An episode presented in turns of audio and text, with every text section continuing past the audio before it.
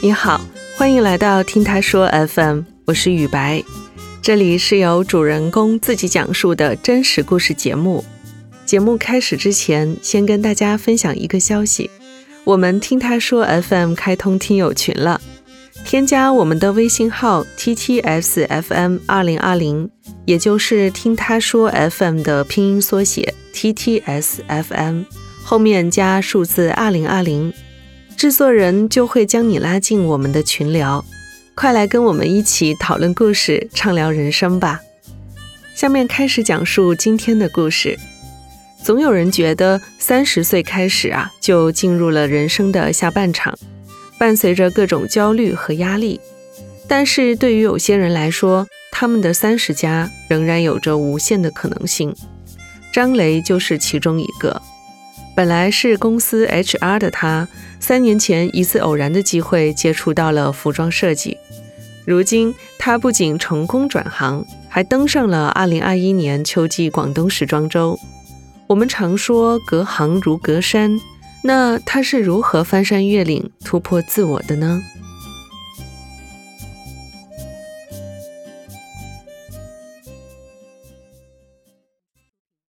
？Hello，大家好。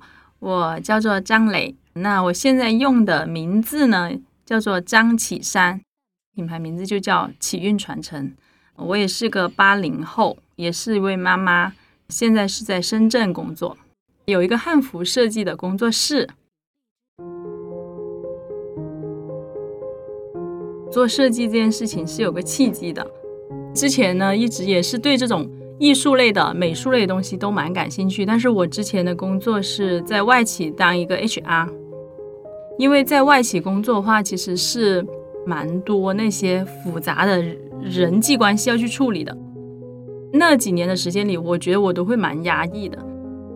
后来当了妈妈之后，呃，有一段时间就没有去工作，就是照顾宝宝，然后呢，停歇了一段时间之后，自己其实也是会有困惑、有焦虑，比如说。就是有时候孩子会说：“哎，妈妈，我觉得你在家里好像什么都不用干。”我心想：“啊，你心目中妈妈是这样子的吗？妈妈不是很什么都会吗？你怎么会觉得妈妈什么都不会呢？”我以前是每天坚持跟他讲故事，但是在这么丰富的故事知识面前，孩子还是觉得妈妈什么都不会，就会自己都会怀疑自己嘛。随着年龄的增长，会有很多的困惑。我还能做什么？我有什么特长呢？不如学点东西好了。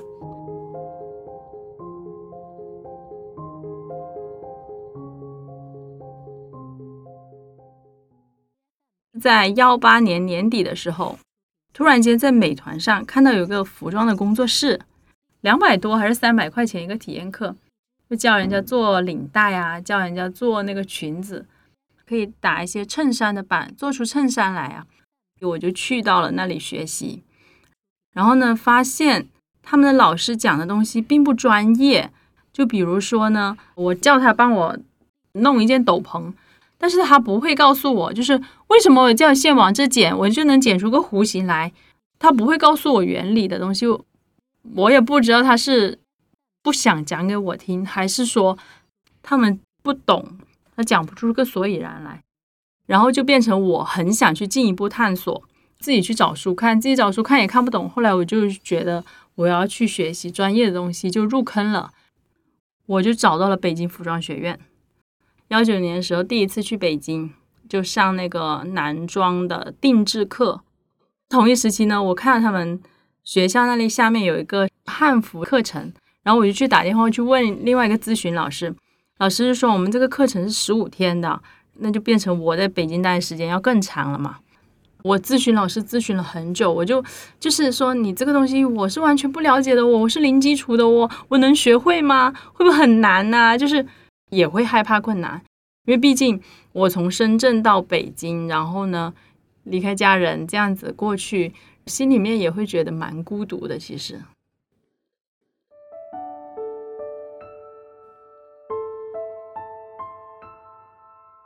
那整个八月份，我基本上都是在北京待着的，就是误打误撞去听了。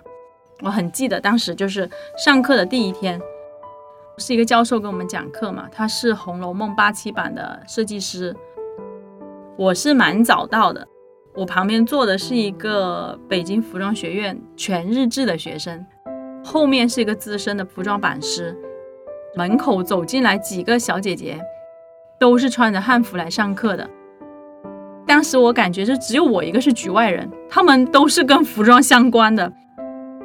首先大家也要自我介绍，那他们又有专业的知识，然后又穿的这么自然，就显得我很很例外一样。我真的是当时觉得好慌啊。我就说，呃，大家好，我不是这个专业的，我就是过来学习的。我当时心里好没底呀。上课的时候，他们就表现出很多很专业的东西来，手工活就特别好呀。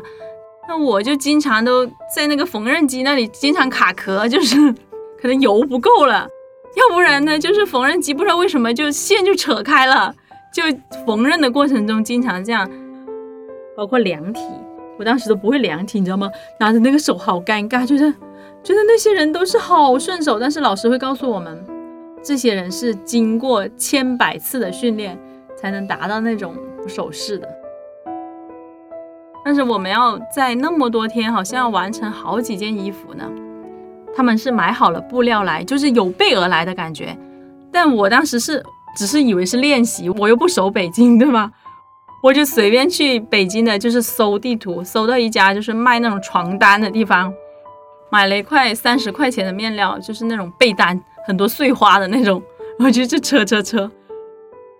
我还记得，就是十五天结课了，前一天那天晚上，我车那个东西搞到十点多才走，旁边还有个助教帮我把几条边车好，要不然我根本就完成不了这几件衣服，十五天。当时还有个秀，就是我们十几个人吧，走了一个秀，我也走得很不专业。你要知道，一个从来不懂汉服的人，然后要去走秀。我当时其实我是跟老师说，我说老师，我可不可以不走秀了？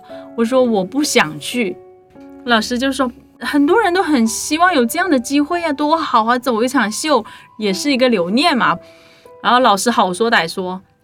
我就半推半就的去了，去了之后我确实觉得好尴尬。就是你知道他们穿起那个裙子来走秀，他们是很自然的，就是很端庄，就很自信，而且是眼神是很笃定的。但只有我笑场，就是我心里是觉得我在这干嘛呀？就好像小丑一样，当时感觉真的就内心的声音是这样子，但别人肯定不知道嘛。我穿的那件衣服，明明那件衣服就是。宋朝的一个叫被子的衣服，但是呢，我当时就说这件衣服怎么样？其实就很很不专业嘛。应该说这件被子，或者是说出一些专业词语，但但我不知道，我就是对服装史一概不知。从那次起，我就觉得哇，身边的人真的太多优秀。我以前也可能以前我在我那个行业，我并不喜欢那个行业，所以我就觉得。你们优不优秀关我什么事啊？反正我就不喜欢，我就不想干，我就辞职了，就那种状态嘛。那现在的感觉就是不行，我喜欢，我就开始觉得我要找到一个更专业的老师去学习。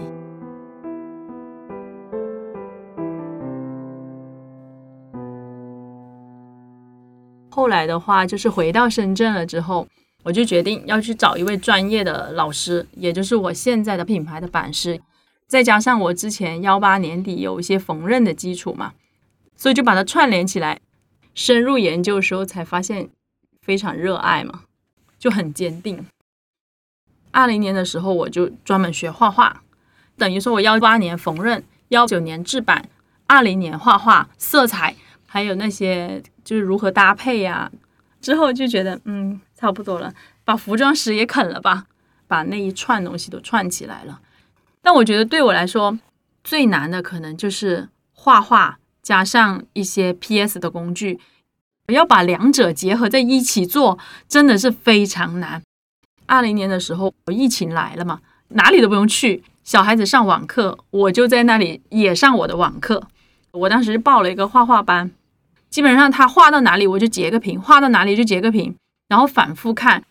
我甚至是去买那个。人体医学解剖，因为我们对人体的结构不了解，怎么能画出合适的动态？那些人体的结构图，或者是服装的那些款式图呢？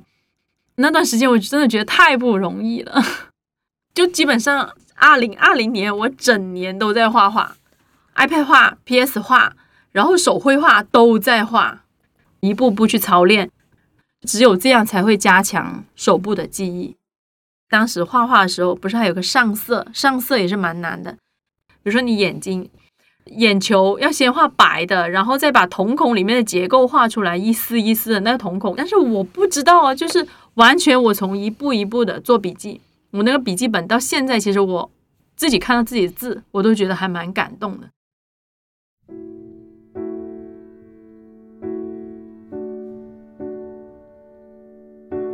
宝宝就开始看到我画画，为什么就觉得妈妈怎么他上网课，那我也在上网课，可能有时候我会重复看嘛。妈妈，怎么你看了又看呢？我说温故而知新呢，不就跟你弹钢琴一样吗？你弹钢琴不是也是弹了又要回去弹吗？我也要这样子啊。然后小孩子就说：“哎，妈妈，你画的挺好，你太厉害了。”就会有个这样的转变。他有时也会好奇凑过来听一下，就是看到我画人，他也画奥特曼吧。他显然是觉得妈妈好像跟以前不一样了。画画的细节我可能没有记得那么清楚，但是当时的心境是特别深刻的。我妈都会觉得，哎呀，差不多就行啦，就是比较中庸的嘛。然后我老公的态度也是觉得，那你去做嘛。然后至于做成什么样，他可能也是心里没底的。直到上次上了时装周，他才觉得，哦，原来你真的是有在认真做事情。嗯 也是感谢家里人的支持嘛，就只管往前冲就好了。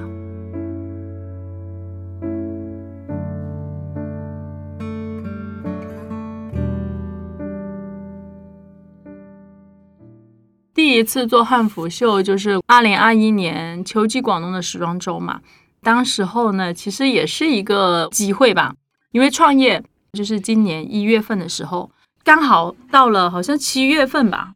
北服的老师就跟我说，广东时装周有一个校友品牌联合秀，说问我要不要参加。我说好啊，好啊，就一腔孤勇。我当时我深圳这边的老师一直在服装行业那么多年了，他是非常有经验。他觉得做一个秀不是那么简单，你才哪到哪就真的要做吗？所以他是也会怀疑我能不能想出这些款来嘛。他说你确定你要去吗？他问了我三次，你确定吗？就是可能隔天的问，隔天的问，你真的要去吗？我说要去，一定要去。我就是带着我要去见识一下外面的世界，就是这个时装周究竟是什么样的，真正去看一下别人成熟的设计师是什么样子的。那就从广东开始吧。他说好，那既然那么坚决，那我们就做吧。然后。当时有二十套、三十套、五十套来选，那我就选了二十套，只绣二十套。虽然说是二十套，但是其实里面是四十套衣服。因为呢，汉服不是很多内搭嘛，对吧？当时我没弄过，我也不知道什么叫设计主题。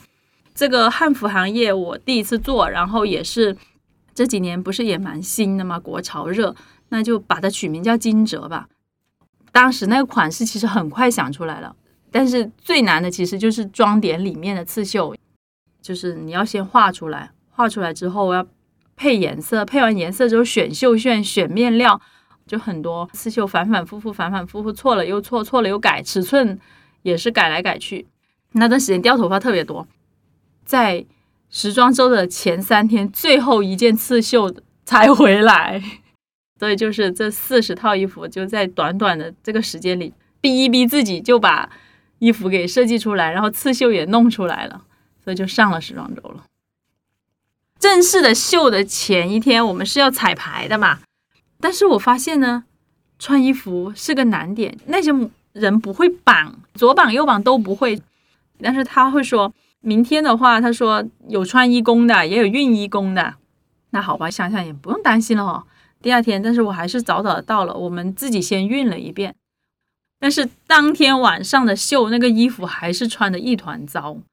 我不断的跟那些穿衣工说这件要怎么穿，那件要怎么穿。但是真正一到换衣服的时候，因为时间太赶了，穿了一件脱这件，穿了一件脱这件就要出去了。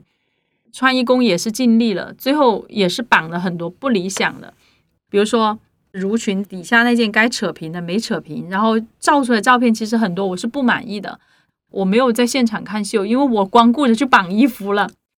有些模特又穿惯了时装，他就不会去把袖子啊该展示的地方展示出来，他就还是按照时装的走步那样去走嘛。所以的话，心里还是蛮伤心的，就是有点失落吧。但是我本来也是抱着增长阅历的态度嘛。我其中听到有个介绍，就是人家在这个行业都十几年的了，对，所以能跟他们同台，其实也蛮荣幸的。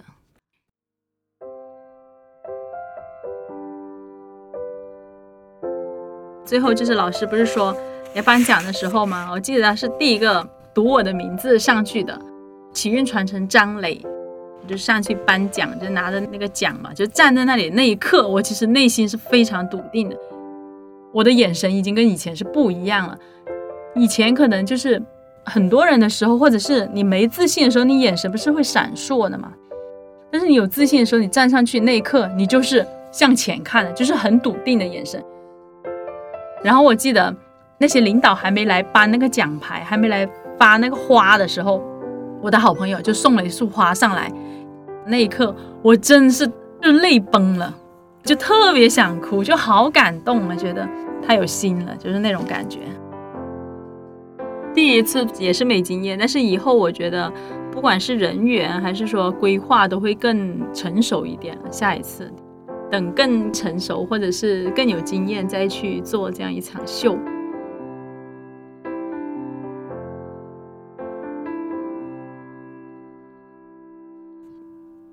对于汉服设计这个行业，能够穿出去的几率其实还是比较小众的嘛。但是就是因为小众，我觉得才有未来啊。我现在的话虽然是在摸索中，但是我也非常清楚自己定位，就是结合一些现代的审美啊，还有一些有趣的视觉，让它变得更加日常生活化，让时尚跟文化那些沉淀的东西啊，汉服融合在一起。我还会。把培训这一块做进去，那些资深的爱好者，他是特别想知道这件衣服怎么做的，他可以自己去做。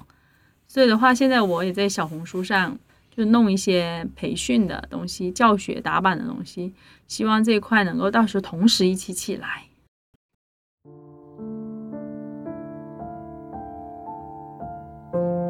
这个行业接触了三年了吧，我也是在摸索中前进嘛，但是我就是觉得。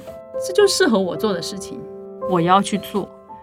中途觉得好累啊，为什么这么折腾自己呢？哈，对，明明我可以真的在家里歇着也行的，我也不用干家务，可能就陪陪孩子，然后休闲一下。那周末一样吃喝玩乐，但我就会觉得那样内心很空虚。